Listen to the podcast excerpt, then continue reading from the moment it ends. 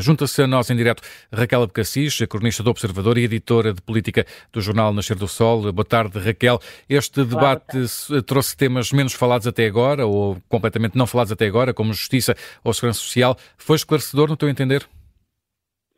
Foi, olha, antes de mais nada, parabéns às rádios, porque mais uma vez eh, fizeram a prova de que, depois de tantos debates que temos assistido nas últimas semanas, conseguiram fazer um debate uh, cheio de pontos de interesse e com temas que até aqui uh, não tinham sido falados e que me parece a mim que são importantes até para o, enfim, para os discursos de campanha que a partir de agora vão decorrer. Uh, acho que sim, passámos pela, pela, pela, necessidade ou não de uma reforma da segurança social, uh, pelos temas da defesa, que são importantíssimos neste momento, que são um problema no que diz respeito aos entendimentos à esquerda uh, e que não tinham sido abordados até aqui e que foram abordados neste, neste debate. Também no tema internacional, que se liga muito ao tema da defesa, onde também se viram uh, as diferenças entre os partidos que Uh, compõem uma, uma geringonça 2.0 uh, e que, no fundo, uh, se provou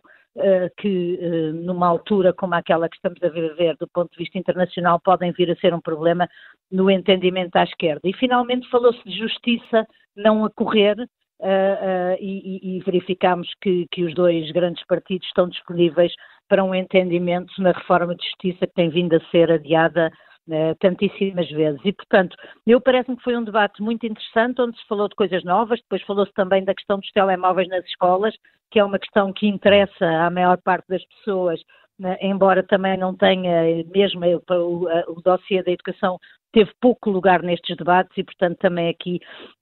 ouvimos as opiniões dos, dos vários protagonistas e pareceu-me que isso era importante. Hum. Quanto ao tempo, diz. Ias falar provavelmente do tema da governabilidade que, que, que, que também marcou este, este debate. Ia perguntar-te se, se este ping-pong sobre o tema vai manter-se ao longo da campanha.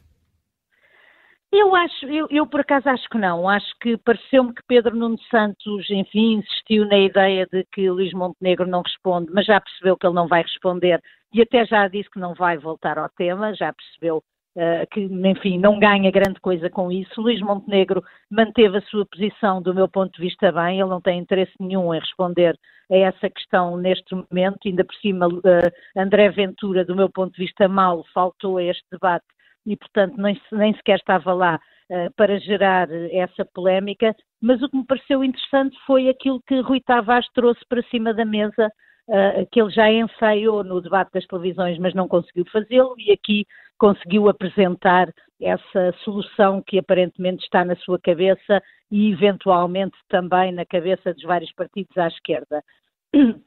que é isolar o, Chega, mas não isolar do ponto de vista dos entendimentos, mas fazer de conta que aqueles votos não existem e, portanto, comparar maiorias relativas. Qual é a maior maioria relativa, se é à esquerda, se é à direita? Ora, isso parece-me uma estratégia habilidosa posta em cima da mesa por Rui Tavares, Uh, mas parece-me uma estratégia muitíssimo perigosa, porque no fundo aquilo que é colocado em cima da mesa é, uh, uh, no fundo, ignorar e, e, e, deitar para o caixote de lixo os votos, os muitos votos que já sabemos que serão muitos